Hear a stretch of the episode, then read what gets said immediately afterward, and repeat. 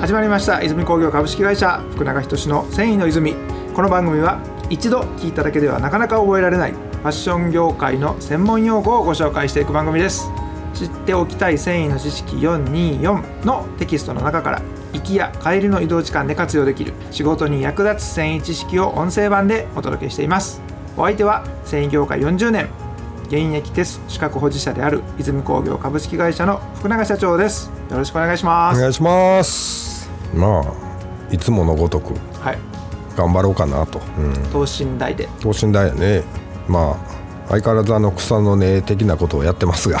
まあそれがね繊維業界の中での役割分担であると。そうですね。いうのが泉工業株式会社のスタイルですもんね。はいはいというところなんでいつもと変わらず、うん。粛々とお客様に良いサービスを提供するとうん。いうところを心が心がけていると。はい。泉工業株式会社もこのポッドキャストというメディアを使って繊維の知識を一つ一つご紹介しておりますけれども今日のお題はどんなものでしょうか？はい49回目絹の物理的性質。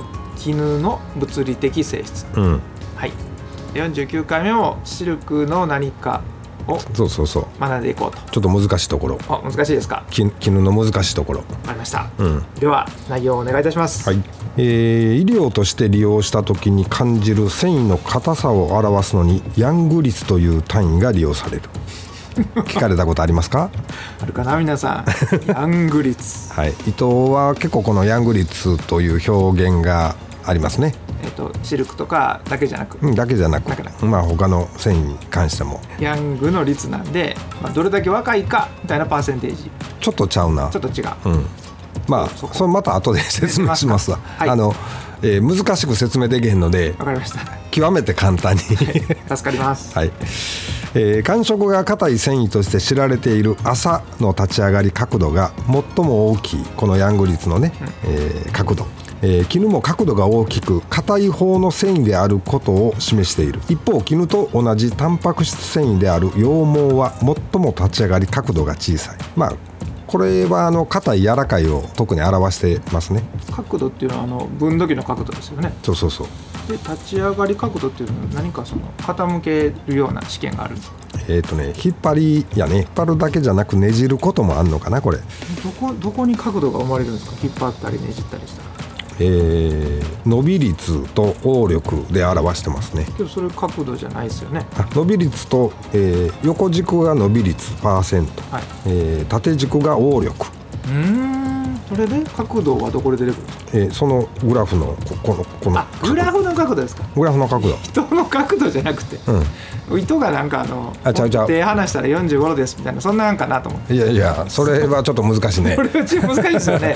ずっとそうやと思って。ああごめんごめん。失礼しました、うん。はい、グラフの。グラフに表した時の何度ですかという角度。そうそうそう。はいありがとうございます、えーまあ、えー朝とか絹は硬い方の繊維で羊毛は柔らかい方の繊維だよみたいなことをうんおっしゃられてるんやと思います、はい。えーフィブロインを構成するアミノ酸は十数種あるがグリシンが圧倒的に多くアラニンがこれに次ぎ30%弱でこの2つとも側差が小さいためフィブロインは羊毛と比べて分子配列がしやすく結晶性も良い。したがってヤング率が高く強度も大きい。ただし羊毛のような面白い男性回復特性は示さない。この硬さは絹の風合いを構成する重要な要素である。面白いっていう表現を使うところが、今回先生誰ですか？坂部さん。坂部さん、そう面白いっていうのはなんか愛がありますね。ねちょっと難しかったでしょう。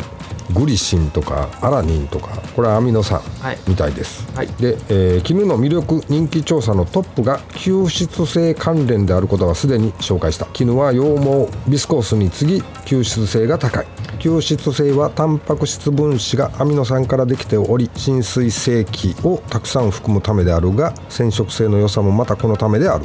絹のフィフィブロインを構成するアミノ酸は前日のようにグリシンアラニン次いでセリンの比率が高い、まあ、吸湿性が高い。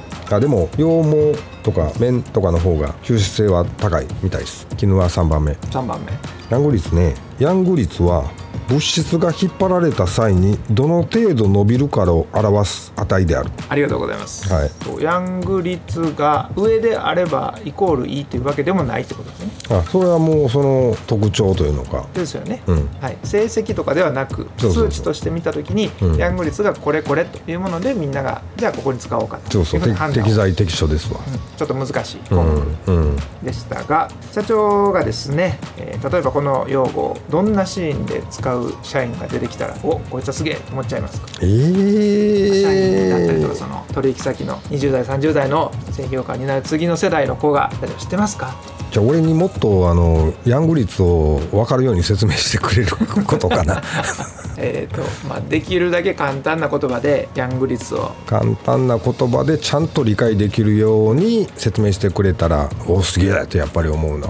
解像度を上げた表現ってことですよね。僕もあのこのヤング率という言葉自体はもうねそれこそ昔からずっと聞いてて、なんとなくこんな感じかなみたいな、はいえーイメージが、まあ、あるんですけど、じゃあほんまにちゃんと僕こう説明できるかって言われるとちゃんと説明できへんのでなるほど。俺がちゃんと説明できるように教えてくれと。はい。はい、という20代30代が出てきたら、ん。ちょっとビビる。ちょちょっとはいあのビビりますわ。わビビビビらへんな、うん、リスペクトかな。参った。あっぱれですね、うん。40年のね歴を持つ社長が、ん。このヤング率をうまく説明できれば、ん。おっと思うとうん。いうところが、まあ、一つ参考になればですねぜひ皆さんもじゃあ俺ちょっとヤング率ちゃんと話して、うん。取引先の社長で話してこようかなみたいなことも感じてもらえたら嬉しいですね、はい。だからまあ僕はその業界変われとですけれどもちょっと難しい概念、うんっていうのは辞書にはこう載ってますっていうことと、うん。あとそれをかいつまんで言うとこういうこととみたいな2つの方向から説明できる人とかがいるとかっこいいなと思って。うんうんしっかりねその辞書は基本として軸を置いた上でアレンジも効かすというところができたらかっこいいですよね。そうですね。はい、で最後に、えーこの、えーテスの資格試験を勉強しているという方々は、今回の項目はどのように注目したらいいでしょうか？うーんヤング率出たかな？ヤング率まあでもヤング率というのはちょっと覚えとかれる方がいいかな、あとはやっぱりフィブロインですね。絹糸はフィブロインですから。ヤング率とユブロイン、はい。これを機会に改めてしっかりと理解しておこうとうん。いうところですね。そうですね。特にヤング率って初めて聞いたという方がもし万が一ここね、えーリスナーの方におられたらちょっと急いで仕入れといてください、うん。あの仕事の現場でも出てくるってことですもんね。うん。いやあの繊維だけじゃないんでね。金属とかでもね。ヤングさん偉大ですねじゃあ。そうそう。ちゃんとパテント取らはってたのかなヤングさん。いや。それ取れんのかな？取れないですかね。もうい偉大な功績みたいなだけなく名前がそれになってることがすごいじゃないですか。